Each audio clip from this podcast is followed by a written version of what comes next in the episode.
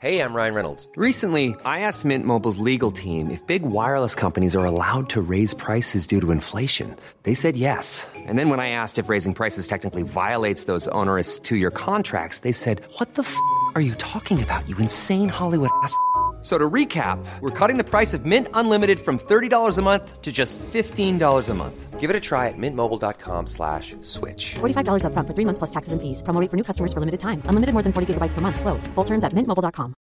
I'm Sandra, and I'm just the professional your small business was looking for.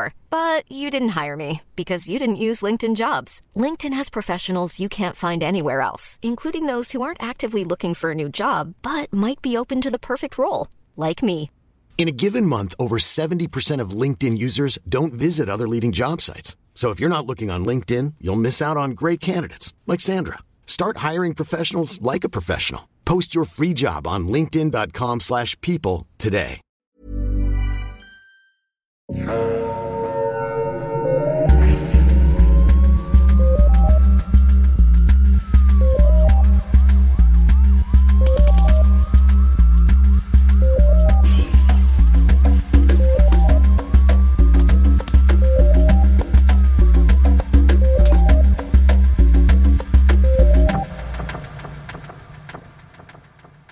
Bienvenue à Un peu de crime dans ton café. Je suis votre animatrice avec les chakras très très alignés et qui est très très indignée d'être allée au show de Guns N' Roses, Catherine. Et comme toujours, je suis avec ma ma partner, Audrey. Yes sir, mon chum. Yes, sir. Comment ça va Audrey Ça va, ça va, et toi, comment ça va? Ça va bien, ça va bien. Alors aujourd'hui, nous avons une histoire de crime qui concerne de près ou de loin les rôtisseries Saint-Hubert.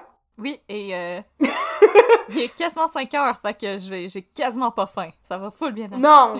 On a, on a quasiment pas faim, on a encore toute notre concentration, ça va bien se passer aujourd'hui, on va pas cabotiner du tout. On cabotine jamais, je sais même pas de quoi tu parles.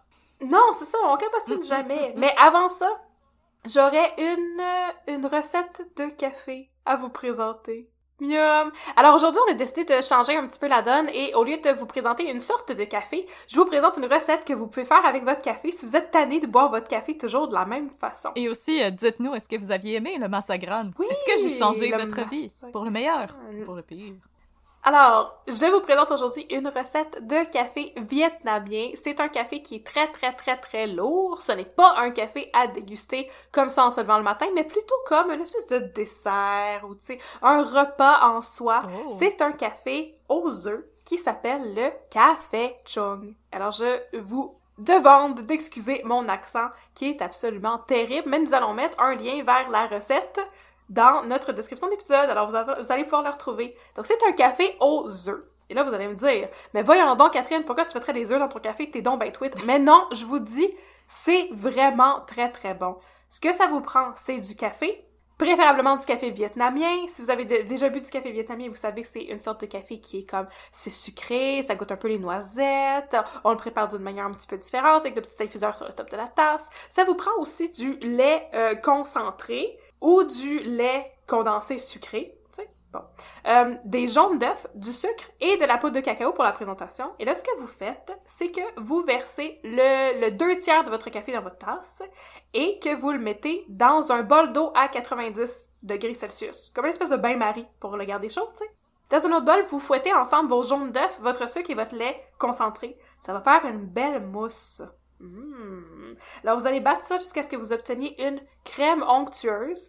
Vous allez la verser sur le café et ensuite verser le reste de votre café noir dans votre tasse et gardez ça dans le bain-marie pendant une minute. Moi, je l'ai gardé un peu plus longtemps pour être sûr, mais pour que les jaunes d'œufs cuisent dans la chaleur résiduelle du bain-marie. Ça fait une espèce de mousse sucrée sur le top de votre café. Vous pouvez ensuite manger la mousse avec une cuillère ou brasser le tout et mélanger ça avec votre café. C'est complètement décadent. Si vous êtes tanné de manger du tiramisu et que vous avez envie de manger un dessert au café, je vous recommande le café aux œufs vietnamien. Je suis vraiment curieuse, on dirait quasiment comme un flan. C'est comme s'il y avait un flan sur le top de ton café. Ouh là C'est là. incroyable. Là, tu peux le mélanger ensemble, puis tu sais, avec le goût euh, très sucré, crémeux, du lait condensé sucré, c'est vraiment une super bonne recette si vous avez envie d'impressionner la galerie, si vous êtes en train de recevoir euh, Éric Bruno à souper, puis que vous savez pas quoi lui préparer parce que vous avez pas fait l'épicerie. Écoutez, du euh, lait condensé sucré, ça se vend à la, au dépanneur. Fait que, pas d'excuse, vous pouvez aller préparer cette recette de café aux œufs vietnamiens. Tada! Pas d'excuse pour ne pas gâter Eric Bruno. Pas d'excuse. Alors aujourd'hui, de quoi on parle, Audrey? Aujourd'hui, on parle d'un autre cas que j'ai trouvé dans le livre Les grands procès de Daniel Pro. Alors, si vous avez ce livre chez vous, lisez-le pas parce que ça risque de vous spoiler nos prochains épisodes. Mais Ouais, donc, mettez ça sur la bibliothèque tout de suite, là, là.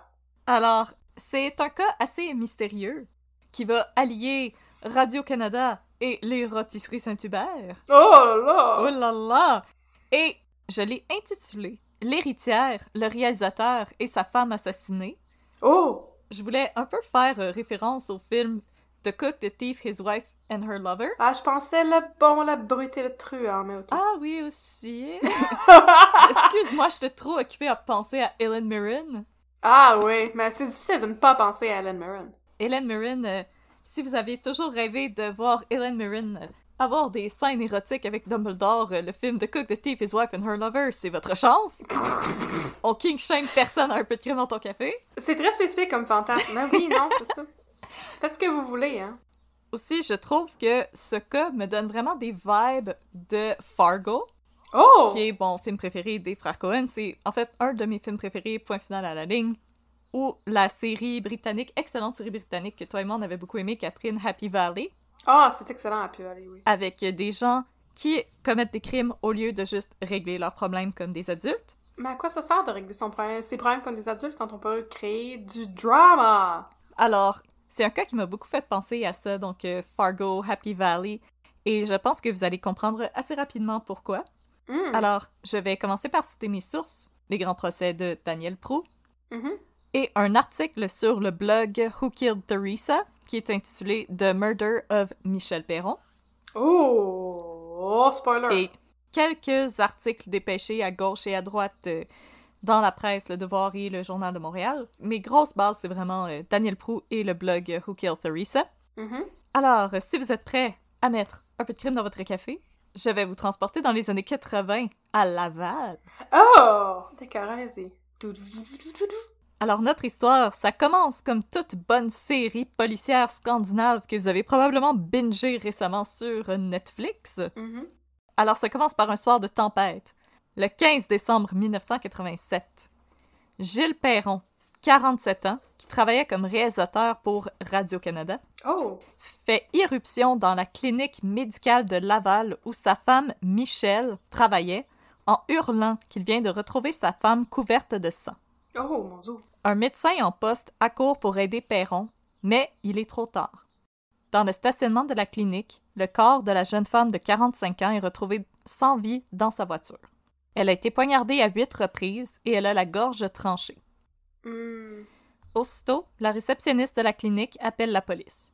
Mais je comprends donc. Selon Daniel Prou, une aura de mystère entoure l'histoire.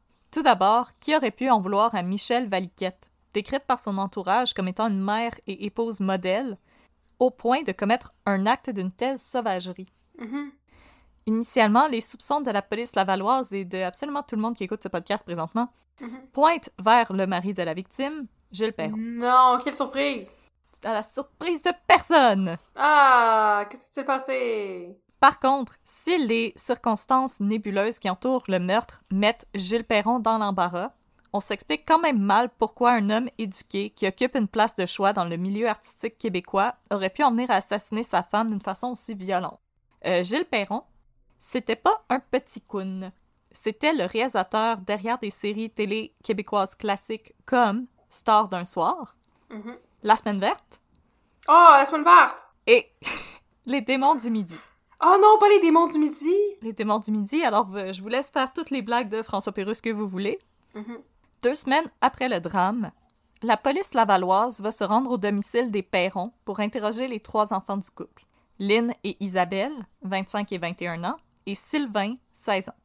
Gilles va par contre s'opposer à ce que la police interroge ses enfants et va insister pour que ceux-ci prennent plutôt une deuxième déposition de lui. Pas mal, ça marche. Il avait fait une déposition le soir du meurtre et là, Ouais. il a exigé de refaire une déposition. Ouais, ouais, mais tu peux pas exiger qu'ils interviewent pas tes enfants puis à la place interviewer moi une deuxième fois, voyons donc. C'est quoi cette espèce d'entourloupe à la District 31 J'ai là? trouvé ça vraiment étrange, moi aussi. Ouais. Alors, selon Gilles Perron, le 15 décembre au soir, il a quitté les studios de Radio-Canada vers 4h30 pour se diriger, malgré la tempête de neige, vers le centre commercial Papineau à Laval pour compléter ses achats de Noël. Une fois arrivé à destination, il constate que sa voiture fait défaut. Par chance, sa femme travaille à proximité dans une clinique médicale, alors il décide d'aller la rejoindre à pied. Une fois arrivé, il va demander à sa femme de le conduire avec sa voiture à elle chez un garagiste. Il se rend à la voiture de Michel, mais celle-ci est couverte de neige à cause de la tempête. Michel ouvre la portière du côté conducteur pour mettre la clé dans le contact pour démarrer la voiture et la réchauffer, et pour sortir deux balais à neige. Le couple commence à déblayer la voiture jusqu'à ce que, au malheur, Michel constate qu'elle a par mégarde refermé la portière de la voiture et enfermé les clés dans la voiture. Ben voyons, ça va bien mal. Mais là, Gilles dit Pas de stress, j'ai un double de tes clés. Il commence à fouiller dans ses poches. Mais, double malheur Lui aussi a laissé ses clés dans sa voiture dans le stationnement du centre d'achat. Ben là, voyons donc, est-ce que c'est un sketch de Ding et Dong? là? Qu'est-ce que c'est ça? Alors là, Philippe Bond est sorti d'en dessous de la voiture en criant C'est les gags juste pour rire Lol, lol, lol, lol, lol. Ah, wow! 10 sur 10. Pas de stress, Gilles, il est en forme. Il va retourner à pied à sa voiture pour récupérer le trousseau de clés. Gilles laisse Michel sur place et traverse le boulevard Concorde pour retourner au centre d'achat Papineau. Euh, là, j'ai cherché aujourd'hui, c'est le centre du Vernet, Oh mon dieu, c'est juste à côté où est-ce que j'habitais. où il y a de l'air de pas avoir grand-chose. Donc, une fois arrivé à sa voiture, Gilles récupère ses clés et il se dit non mais hey, tant qu'à ça, je vais réessayer de la faire démarrer, hein. Et là, surprise, après quelques tentatives, le moteur tourne. Alors Philippe Bond ressort d'en dessous de la voiture en criant c'est les gars les juste gags pour pour rire. Wow! Alors tout content, Ouais. il retourne à la clinique à bord de sa voiture et c'est là qu'il va faire la macabre découverte du cadavre de sa femme. Et après, il se souvient plus de rien. Hey, moi, je serais pas une bonne policière parce que je trouve que c'est vraiment louche, puis je serais pas capable d'avoir un poker face en me faisant raconter cette histoire-là. Il y a beaucoup trop de détails inutiles. Oui. Puis moi, le détail qui me gosse, Mm-hmm. c'est s'il avait oublié ses clés dans sa voiture à lui, pourquoi il est juste retourné pour aller les chercher? Ça veut dire qu'il est- lui aussi, les clés étaient Il embarrées. est embarré dans. Mais est-ce qu'il a oublié son- le double de clé de elle, mais seulement le double de clé de la voiture de sa femme? Ah, dans- peut-être qu'il enfermé avait dans comme sa- un double de clés dans son Mais tu sais, coffre à gants. c'est parce que je veux pas, là, tu sais, je veux pas, on, va- on sait pas, hein, on sait pas ce qui est arrivé, puis on lui donne le bénéfice du doute, mais euh, si t'es pour t'inventer une histoire, puis t'inventer un alibi, c'est toujours mieux de faire ça simple. Là, il y a, il y a trop d'allers-retours inutiles, là. Mais non, moi aussi, je suis comme, me semble qu'il y a énormément de détails pour une déposition, là. Puis comme beaucoup d'allers-retours pour rien, pourquoi il a pas juste dit que euh, il a- s'en allait retrouver sa femme, puis il est arrivé là, puis elle était morte à côté de son champ? C'est tout, ça aurait pu être juste ça. Pourquoi l'affaire de ben là, elle sortait les balais de la voiture, puis elle a enfermé ses clés dans la voiture, puis elle a- voyons. Non, il y, a- il y a beaucoup de focaillage. Hum, euh, 5 sur 10 pour le script là, jusqu'à date. Là. 5 sur 10 pour l'histoire de Monsieur, euh, Monsieur Perron. Mais la police lavalloise, elle est d'accord avec toi. Ah, ben tant mieux. parce que en plus de son de sa déposition un petit peu ça c'est bord, Gilles Perron ne va rien faire pour améliorer son image quand deux mois à peine après le drame, il va se fiancer avec Claire Léger, l'héritière des rôtisseries Saint-Hubert Ben dont non. elle est également vice-présidente. Ben non, voyons donc. Et euh, les rôtisseries Saint-Hubert, ça vaut beaucoup de bidou Ouais. ils ont un peu perdu en valeur de nos jours, mais à l'époque, dans les années 80, c'était encore assez, euh, assez gros. Ben c'est quand même une des grosses entreprises du Québec, on va s'entendre, ouais. Oui, puis euh, j'ai appris que euh, le premier remplacement des rôtisseries Saint-Hubert, ever, c'était pas loin de là où on habitait, sur la plaza Saint-Hubert. Oui! C'est pour ça que ça s'appelle comme ça! Ah! C'est à cause d'une- de la rue Saint-Hubert. Ouais. Ah! Ouais. Tout est dans tout. De la rôtisserie de la rue Malade. Saint-Hubert. Ça, Comme c'est- l'épicerie Rachel Berry. Hey, Oui, comme l'épicerie Rachel Bailey. La vie, c'est bien fait. Quand même, hein. Quand même. Alors, il va se fiancer avec Claire Léger, qui était l'héritière et la vice-présidente des rôtisseries Saint-Hubert. Mhm, il est bien fait. Euh, Mais là, un petit peu comme les Lannister, ou n'importe quelle famille riche et un petit peu trop blanche dans un film hollywoodien, Ah oui! Claire Léger, elle avait un frère aîné, Jean-Pierre, qui veillait au grain. Oui, c'était un jeu de mots de qualité sur le poulet. Ah, j'ai peur, là. Pourquoi t'avais une référence au Lannister? Est-ce qu'elle couche avec son frère? Non, mais Ok, bon, vas-y. on ne fait pas de suppositions à me décrire. ben là, je trouvais que c'était gros comme supposition à faire, Mais là. ça. attends, là, Oui. Le grand frère, qui est lui aussi vice-président et héritier des rôtisseries Saint-Hubert, Bon. il veille jalousement sur les affaires de sa sœur. Il voit d'un très mauvais œil les fiançailles un petit peu trop rapides avec un veuf pas très éploré. Hmm.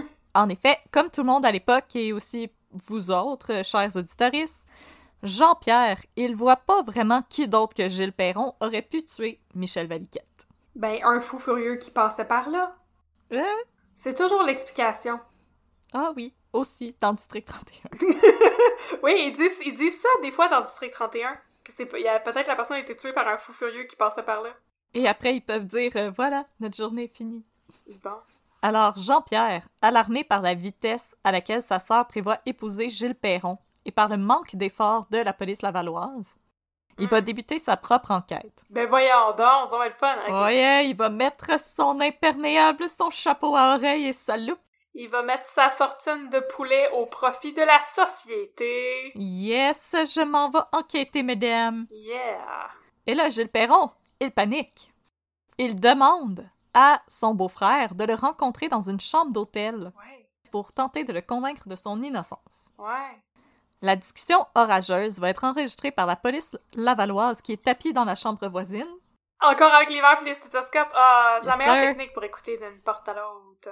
Au cours de la conversation, il n'y a aucun homme qui va parvenir à convaincre l'autre de changer d'idée et au final, il n'y a rien d'incriminant en tant que tel qui est sorti de la bouche de Gilles Perron. Toi, change d'idée. Non, toi, change d'idée. non, toi, avant.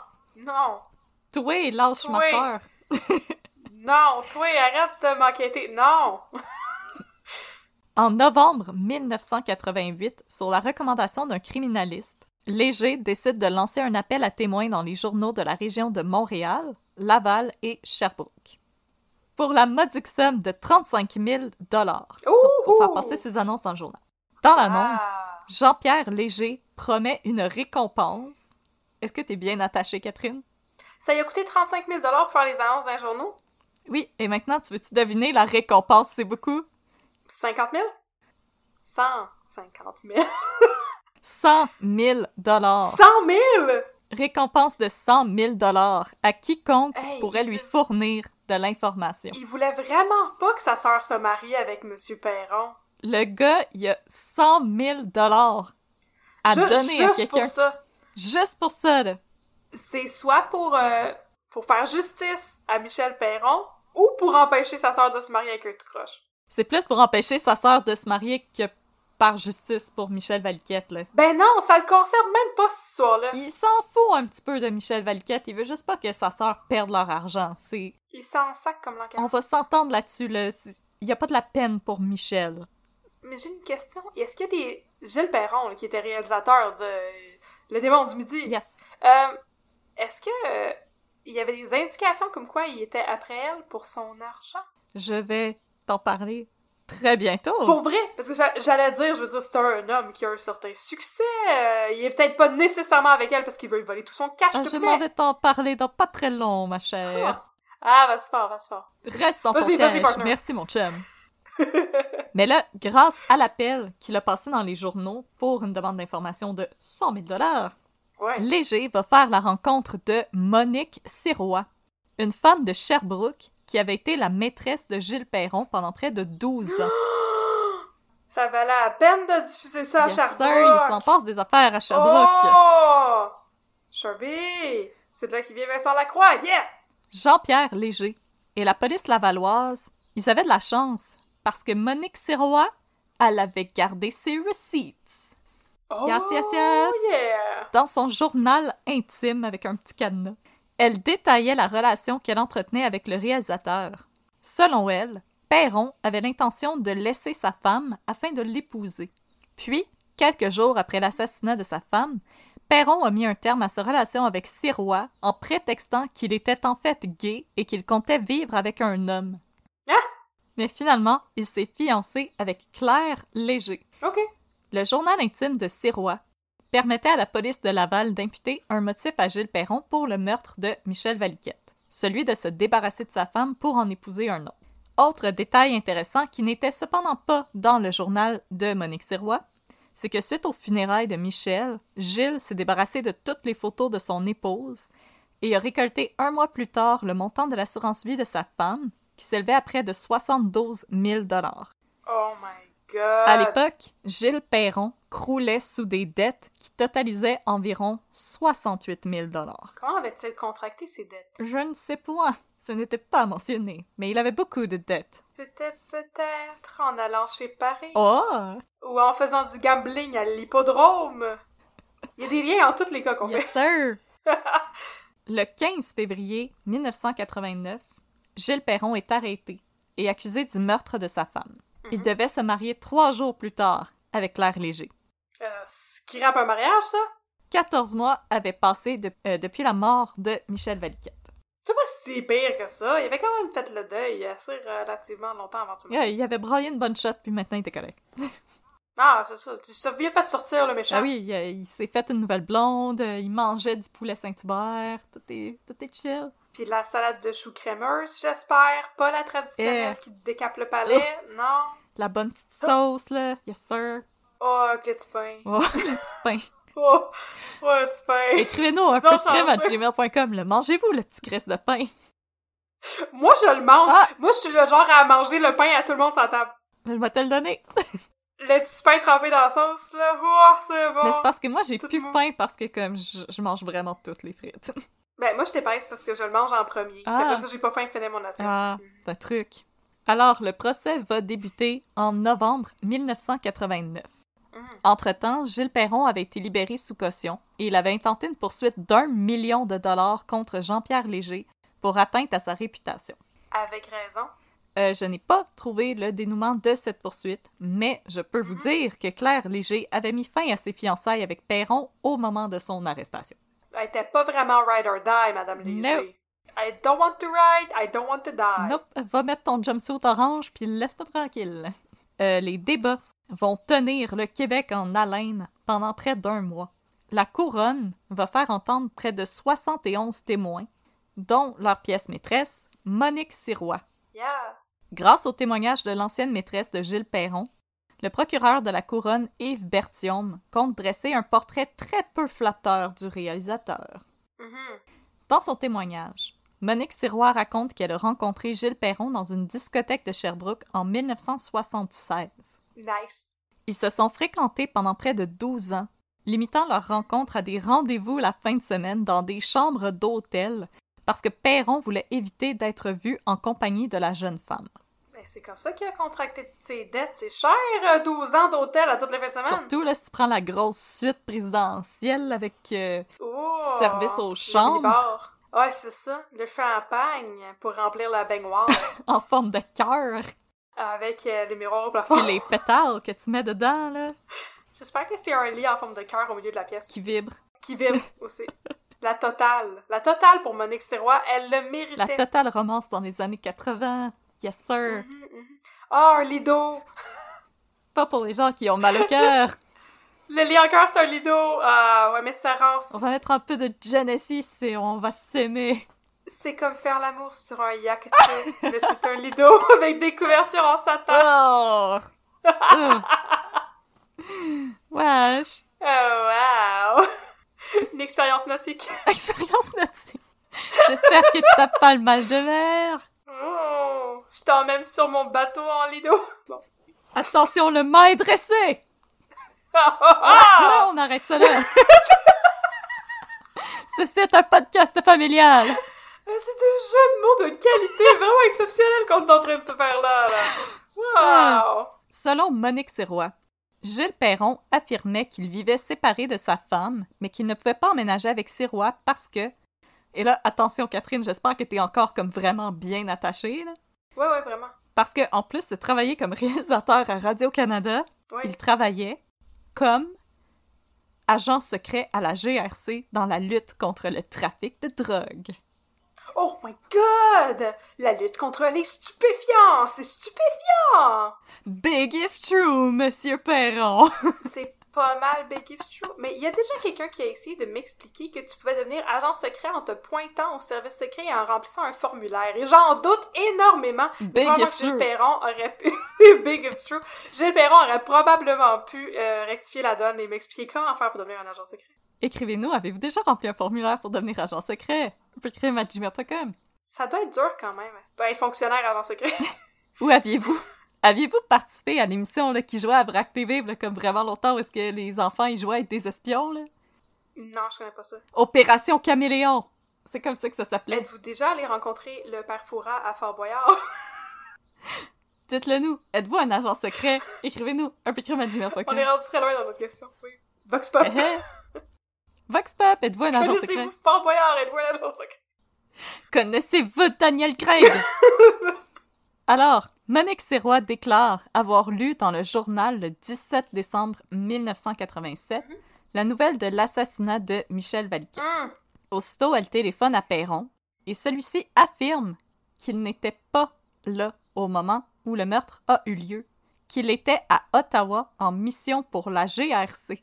Mais c'est très différent de son histoire de shopping de Noël avec tout le tatouinage des clés enfermées des autos, là. Exactement! Ah. C'est un peu ça, c'est votre affaire! Qui dit vrai? Je me le demande. Laissez-moi al- allumer ma pipe et jouer du violoncelle. Comme... Non, juste du violon, comme Sherlock Holmes. C'est juste violent. Les deux amants se sont ensuite revus à quelques reprises, et c'est là que Perron a demandé à Monique Sirois d'emménager avec lui. Oh!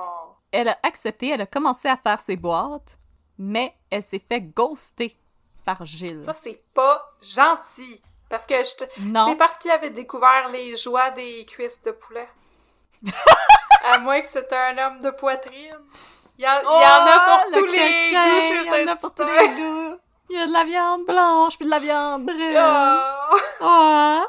Au terme de son témoignage, Monique Sirois déclare qu'elle a fini par téléphoner au domicile de Gilles Perron pour lui demander que c'est qui se passe si boire, j'ai plein de boîtes chez Ouais. nous, qu'est-ce que tu fais, maudit tweet? What up? Viens me chercher. Je t'attends. Je t'attends. le camion, il est prêt, le clan Panton au complet, il est là, puis il t'attend. Ils là. chantent leur maudite chanson, ils chantent leur jingle depuis des heures, ils veulent pas partir. Cœur, hey! C'est plutôt une des filles de Perron qui a répondu, et c'est à ce moment-là que Monique Sirois a réalisé que toute sa relation avec Gilles Perron n'avait été qu'un mensonge. Non! Il ne s'était jamais séparé de sa femme. Still loving you, Gilles Perron.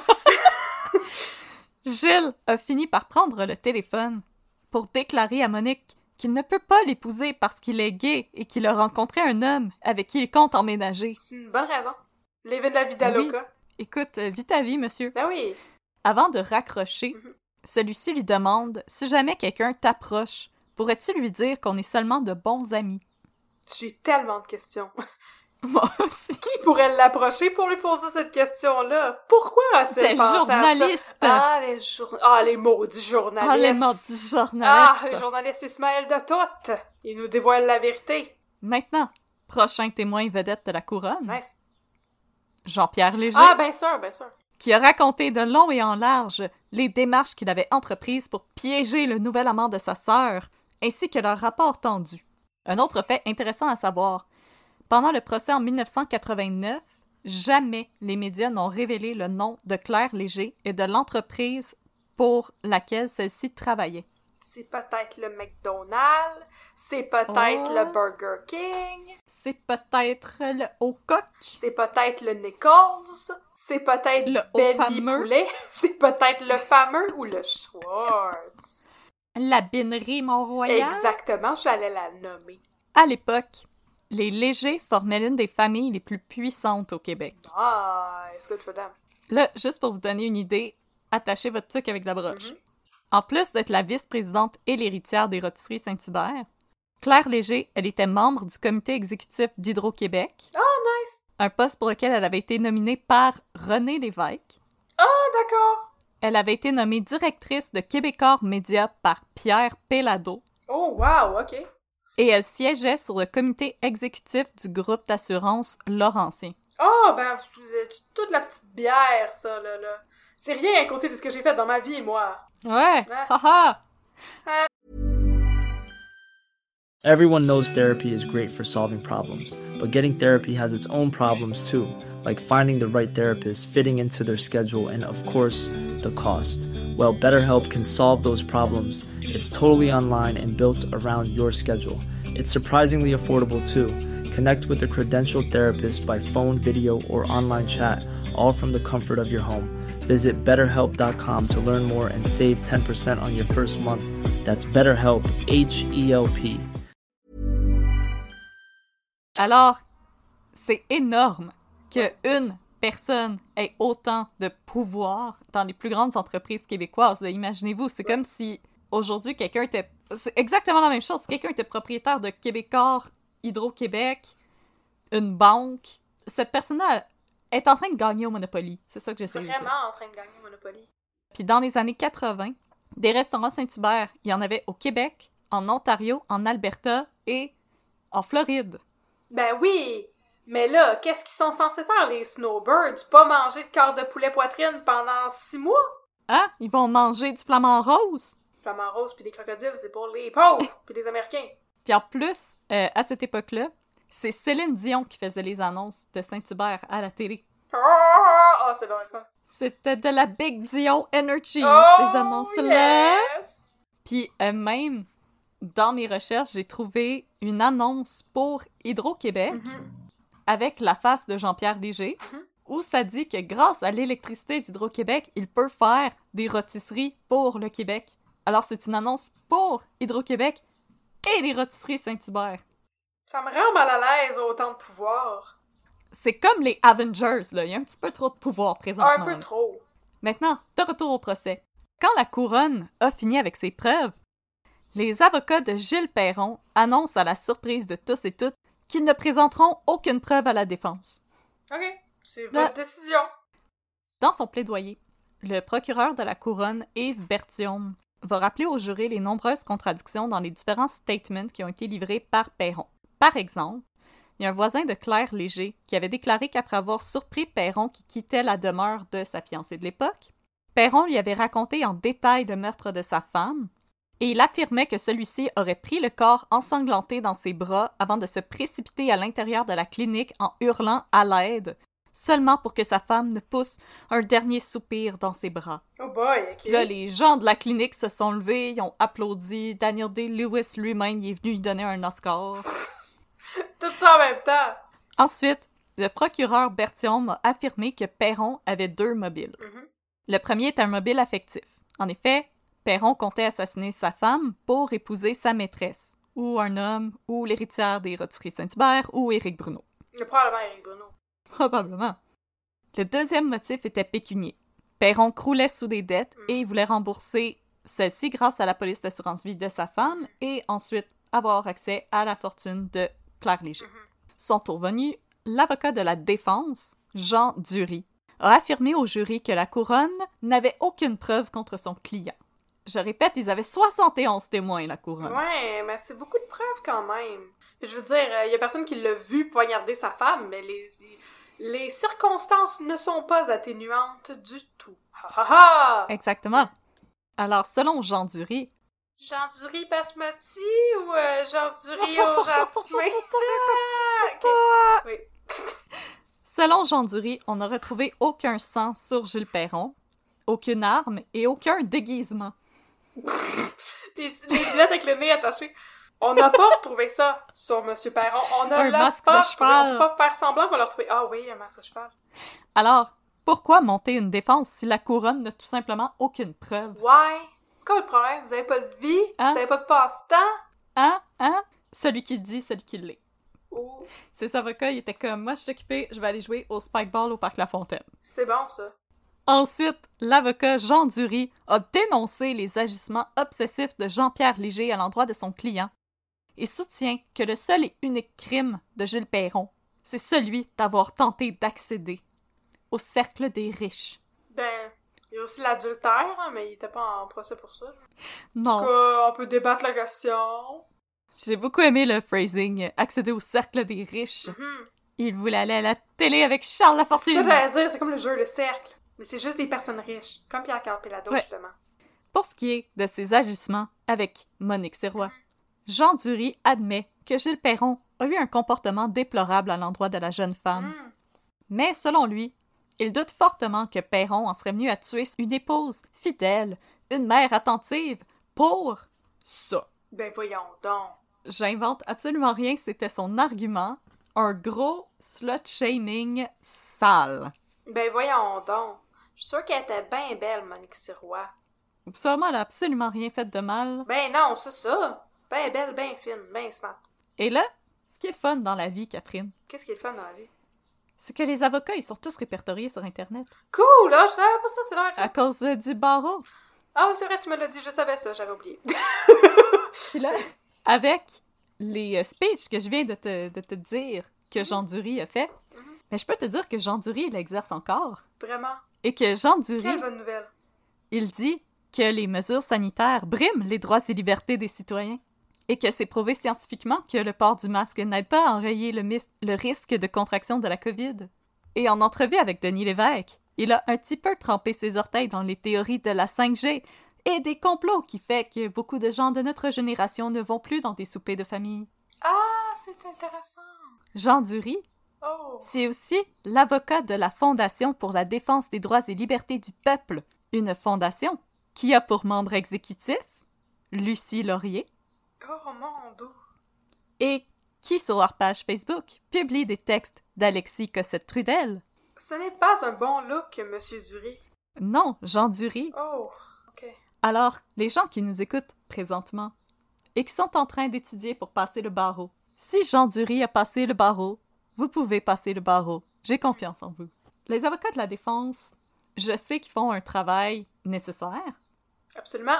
mais honnêtement, ça fait une coupe de cas que les avocats de la défense sont pas très reluisants. Ce sont des avocats véreux comme Jean-Nicolas Véro. Dans toute la vérité. Exactement. Alors, je ferme la parenthèse sur les tweets sont parmi nous Ils sont des nôtres. pour revenir au procès. ah, oui. Euh, le juge André Biron, il n'a pas été très impressionné par Jean Dury et il a rappelé au juré qu'en droit criminel, la certitude mathématique n'existe pas. Puis même si elle existait, personnellement, je la verrais pas parce que je suis pourrie en maths. Ouais, mais c'est un moyen bon argument, selon moi, mais oui. Effectivement, mais ça n'a pas rapport, ouais. Et que dans l'affaire, il n'y a que des preuves circonstancielles. Ce qui est pas faux. Le jury va mettre quatre jours pour rendre son verdict. Oui, Est-ce que tu veux deviner non coupable. coupable? Pour vrai! Moi, je pensais qu'il y avait... C'est parce que c'est vrai que c'est très, très circonstanciel, puis pour cette raison-là, je pensais qu'il allait être innocenté. OK. Coupable. Il est déclaré coupable. Culpable. Perron et ses trois enfants s'effondrent et la sœur de Michel Baliquette, Nicole, Ah! Oui.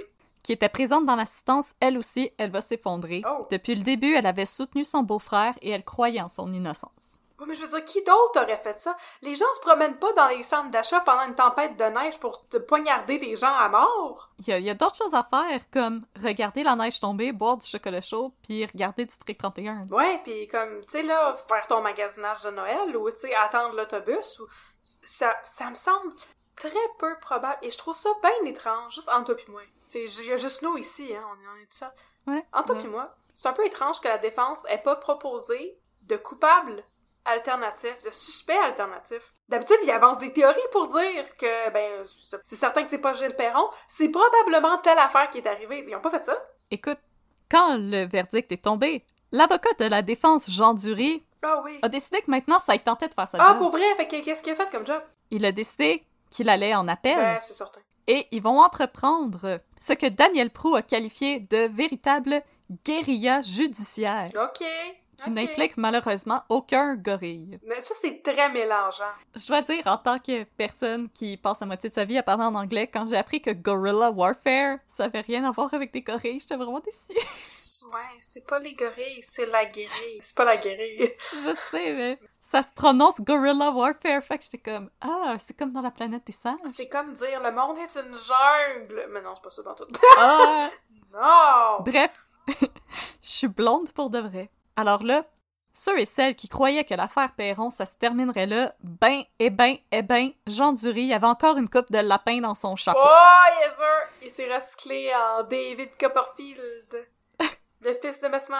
Alors, il y avait encore des lapins dans son chapeau qu'il n'a pas cru bon de sortir pendant le procès initial. Fouillez-moi pourquoi. J'imagine qu'il était trop occupé à mettre du papier d'aluminium sur le dit chapeau pour empêcher les avocats de la couronne de lire ses pensées. De lire ses pensées, ben oui, je le comprends bien. Alors, deux mois après le procès, l'avis va être déposé auprès de la Cour d'appel. Pendant que la demande est évaluée, les avocats de Perron vont en profiter pour adresser des requêtes spéciales pour ajouter des nouveaux éléments à leur dossier. Euh, la chose est parfaitement légale, soit dit en passant. Tout d'abord, Dury et sa, sa bande pardon, vont plaider que le président du jury était possiblement en conflit d'intérêts parce qu'il travaillait comme cadre chez Hydro-Québec. Hmm, ok.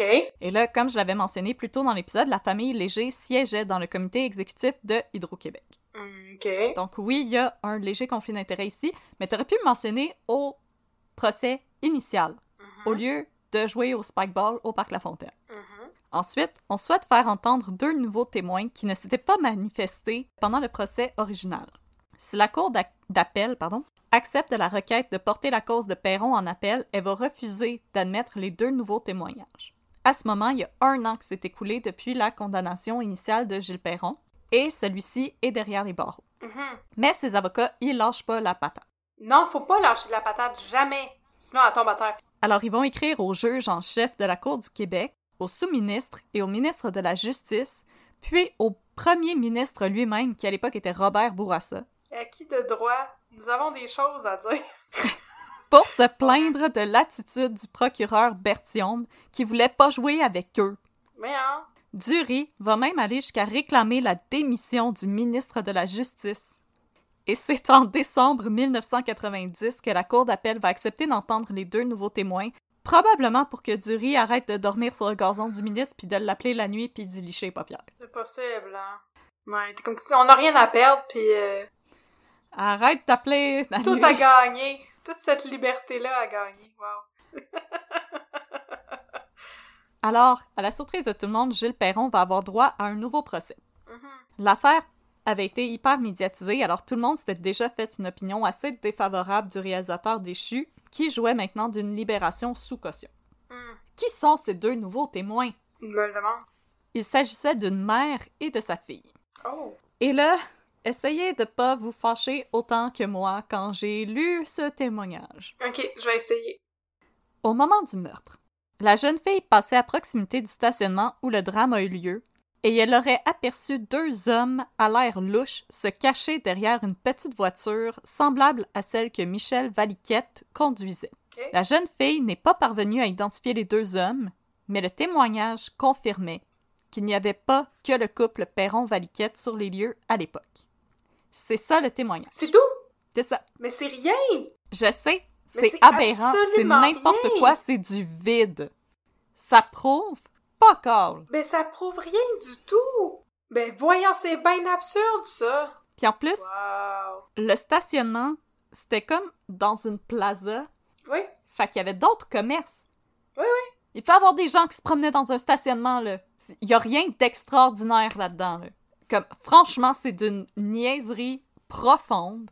Décourager Saint-Aurore. On, s- on est sortis de notre lit pour ça à matin, nous autres, là. Puis là, les madames Ouais, ouais. Les madames, elles sont arrivées deux ans après les faits.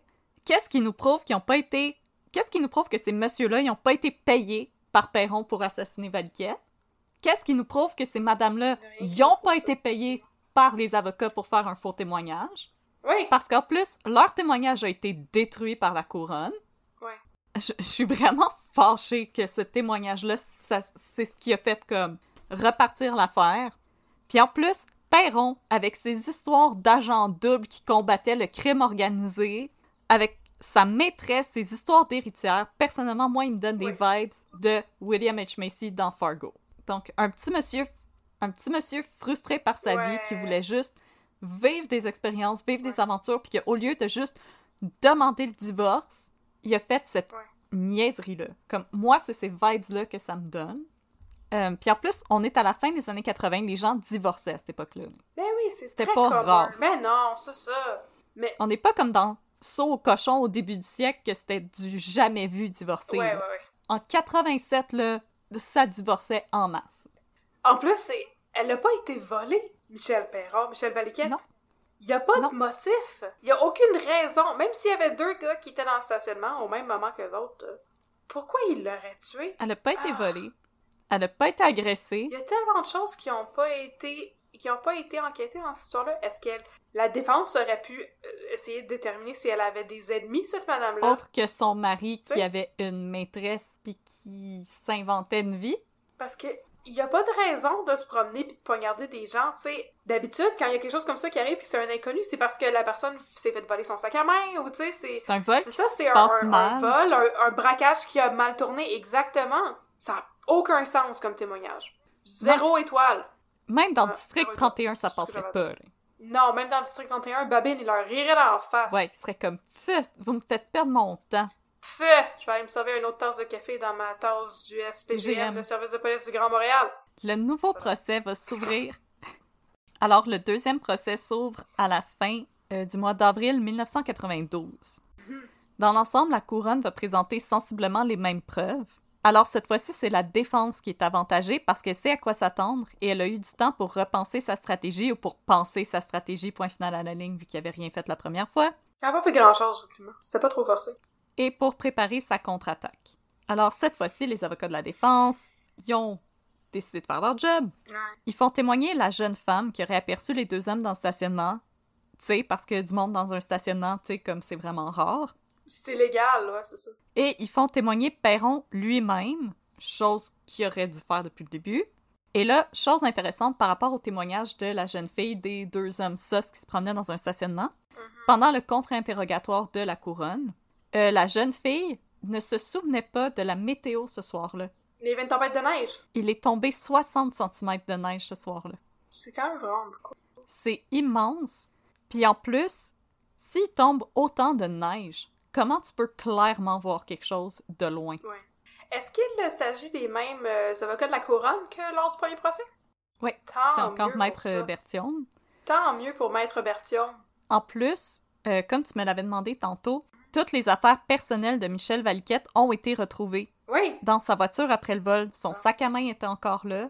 Euh, la voiture non plus n'a pas été volée. Non, c'est ça. Il manquait pas d'argent dans son sac à main. Elle n'a pas été agressée. Alors, le vol n'était pas un motif valable pour expliquer la supposée présence des messieurs supposément sauce. ouais.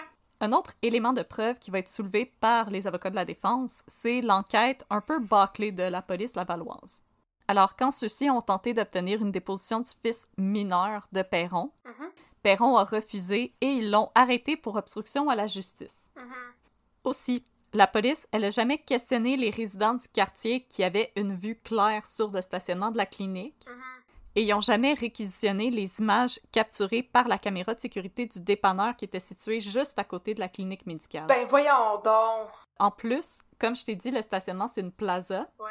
Euh, Il y avait un bar de danseuses Oh. et une brasserie. Je sais pas si c'était les deux ensemble ou en tout cas, il y avait. Ben j'espère pour eux.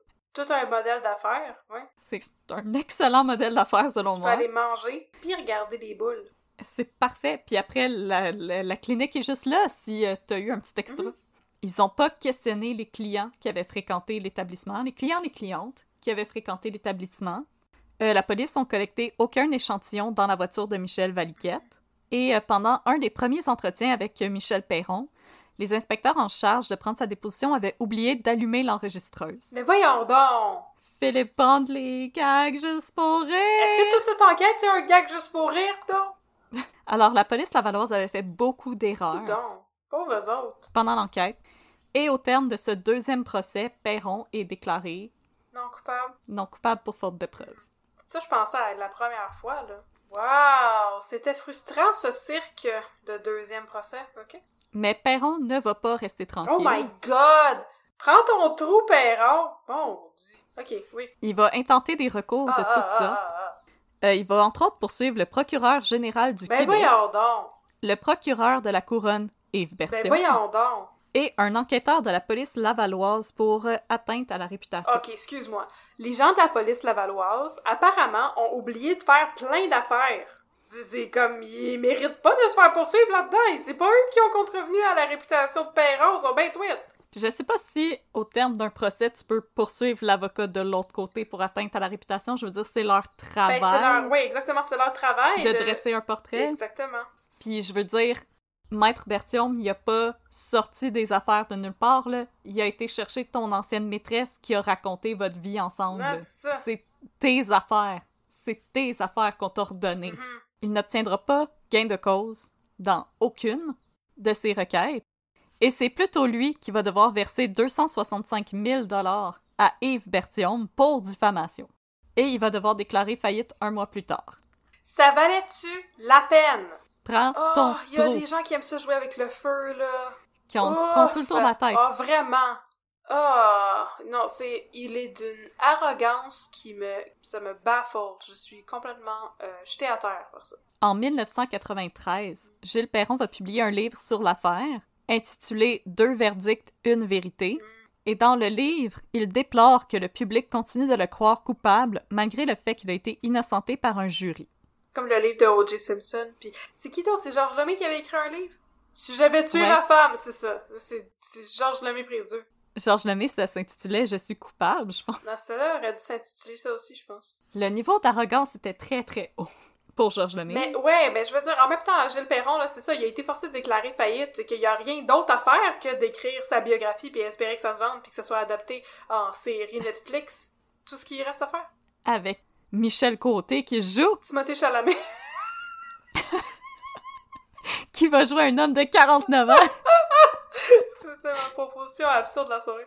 Oh, il y avait une perruque grise. Patrick Huard. oh mon dieu! Euh, Gilles Perron va décéder en 2015 à l'âge de 75 ans. Ah, pas très vieux, ok.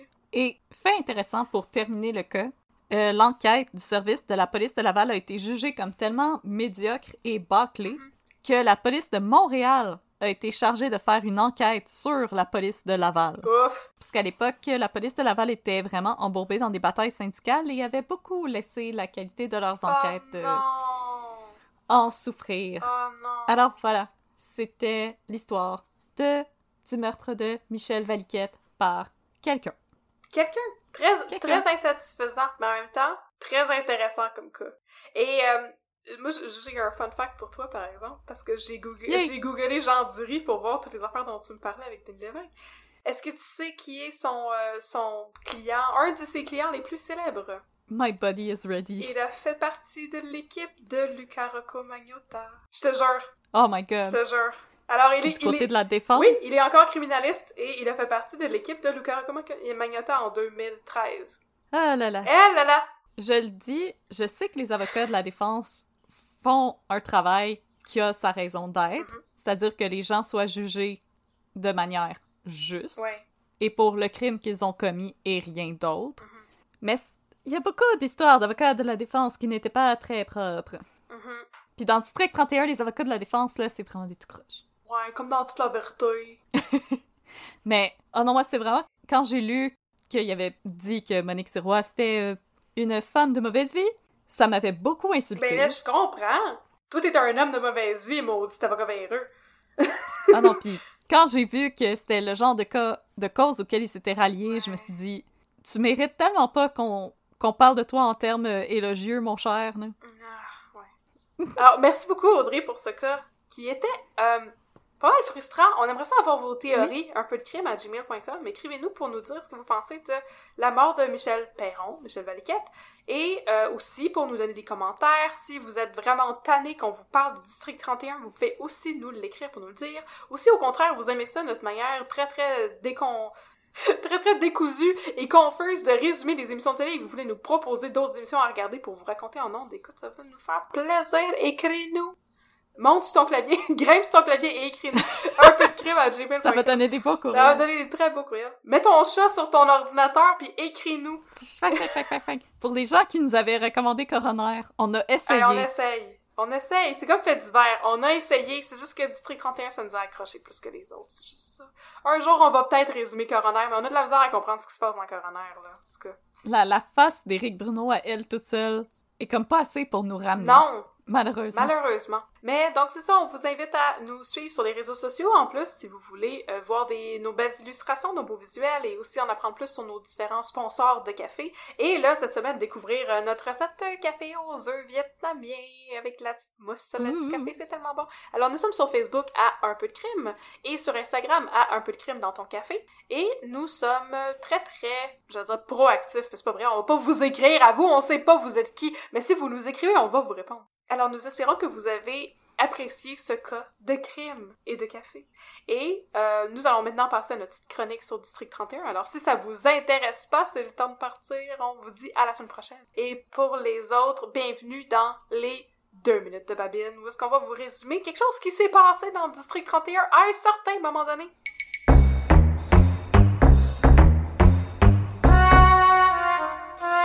Deux minutes Deux minutes de de Deux minutes de Padding. Alors, alors aujourd'hui, c'est euh, c'est moi qui vais vous raconter quelque chose. Je suis tellement prête. Là, je, My body is Je veux vous ready. raconter quelque chose de complètement inutile, mais c'est un petit détail sur lequel j'ai accroché. Donc, comme on l'a mentionné dans cet épisode et aussi dans notre épisode précédent, peut-être dans, la même- dans l'autre épisode d'avant, District 31, ça se déroule au service de police du Grand Montréal. C'est le SPGM et non pas le SPVM. Puis ça, apparemment, c'est très, très important. Puis il y a des emblèmes partout dans le district, tu sais. Puis là, ils ont toutes leur tasse à café où c'est écrit SPGM. Puis là, je me demandais, mais à quoi ça sert, Motadine, que ça s'appelle pas le SPVM? Est-ce que, théorie de fan, est-ce que ça se déroule dans un univers parallèle? Oh my God. Alors, c'est la, c'est la chose à laquelle je, je me propose de réfléchir aujourd'hui. Je trouve ça vraiment étrange, mais je pense en même temps que ça expliquerait pourquoi il se passe autant d'affaires à la minute dans District 31. Parce qu'il se passe énormément de stock, puis il y a beaucoup de trucs là-dedans, dont beaucoup d'enquêtes, qui ne respectent absolument aucune règle du gros bon sens et qui font appel à... Ce comme- sont des policiers euh, aux méthodes peu ce orthodoxes. sont des policiers rebelles aux méthodes peu orthodoxes qui euh, sont des, des détectives des homicides qui enquêtent sur des vols de violons, puis sur euh, comment faire ça pour se procurer de l'ayahuasca, puis ça a plus rapport pantoute. Alors, est-ce que c'est parce Ah, que... puis euh, l'ayahuasca, euh, c'est une boisson euh, chamanique faite à base de racines et de plantes. Merci de le rappeler, mon chum, c'est important de le rappeler. Puis aussi, De rien, partner, j'ai toujours ton bac. aussi les bitcoins, on sait toujours pas c'est quoi, mais tout ça se déroule probablement dans une dimension parallèle où est-ce que ça s'appelle pas la ville, mais bien le Grand Montréal. Et le seul magasin est un Simons. Le seul magasin qui existe est un Simons et tout le monde s'habille au Simons, sans discrimination, les hommes comme les femmes. Puis c'est tout ce que j'avais à dire sur District 31 cette semaine. C'est ma théorie selon laquelle ça se déroule dans un monde parallèle où Montréal existe, mais c'est pas le SPVM, mais bien le SPGM. Fait que là, on peut euh, réfléchir à ça pendant très longtemps si on veut, penser à toutes les petites différences qu'il peut y avoir. Tu sais, peut-être qu'au lieu de s'appeler euh, Rosemont Petite Patrie, ça s'appelle Petite Patrie Rosemont. Puis tu sais, peut-être qu'au lieu d'avoir euh, la place du puits, ça s'appelle encore du puits et frères. Puis tu sais, peut-être qu'au lieu du parc La Fontaine, ils ont appelé ça le parc Rachel. Puis au lieu de Hochelaga, c'est Agaloche. À galoche! On sait pas, tu sais, plein de petites différences comme ça qui expliqueraient euh, qu'est-ce qui se passe dans District 31. Il se passe donc ben d'affaires en même temps dans District 31. Et ce fut les deux minutes de babine. Et faites nous écrire pour vos, vos fan theories de District 31. Ça nous intéresse, on est curieuse. Mm-hmm. On veut savoir, écrivez-nous, dites-nous-les. Un peu de crime à gmail.com. Puis sinon, Qu'est-ce qui se passe? Aimez-vous Qu'est-ce ça? qui arrive? Et vous, Et- est-ce que vous êtes plus poupou ou plus... Team Poupou ou Team Babine, ou une autre team complètement, tu sais, vous pouvez la créer. tu sais. Il y a plein d'autres bons personnages, comme Team Gilderoy, Comme ou Team Necromano? Team Nick Romano, euh, des fois Patrick Latté, il est là, mais des fois il est pas là, euh, Team Hélène Bourgeois-Leclerc, dans laquelle tout le monde est par défaut, mais tu sais, là, elle est Oui. plus là dans saison 4, mais c'est correct, tu sais, elle était là avant, tu sais, elle a bien le droit d'aller faire d'autres choses dans sa vie. Fait que, c'est tout ce qu'on avait à dire aujourd'hui. On se revoit la semaine prochaine, euh, partner. Semaine prochaine, mon chum. Prenez soin de vous. Discap. Jusqu'à...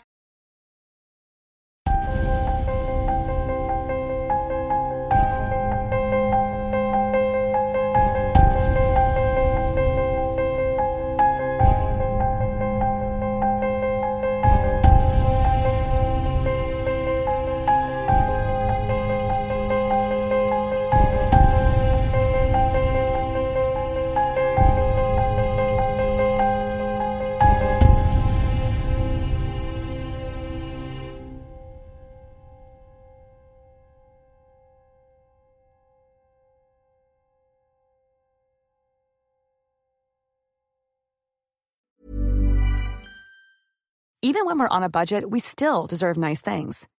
Quince is a place to scoop up stunning high-end goods for 50 to 80% less than similar brands. They have buttery soft cashmere sweaters starting at $50, luxurious Italian leather bags, and so much more. Plus, Quince only works with factories that use safe, ethical, and responsible manufacturing. Get the high-end goods you'll love without the high price tag with Quince. Go to quince.com/style slash style for free shipping and 365-day returns. Even when we're on a budget, we still deserve nice things. Quince is a place to scoop up stunning high-end goods for 50 to 80% less than similar brands. They have buttery soft cashmere sweaters starting at $50, luxurious Italian leather bags, and so much more. Plus, Quince only works with factories that use safe, ethical, and responsible manufacturing. Get the high-end goods you'll love without the high price tag with Quince. Go to quince.com/style slash style for free shipping and 365-day returns.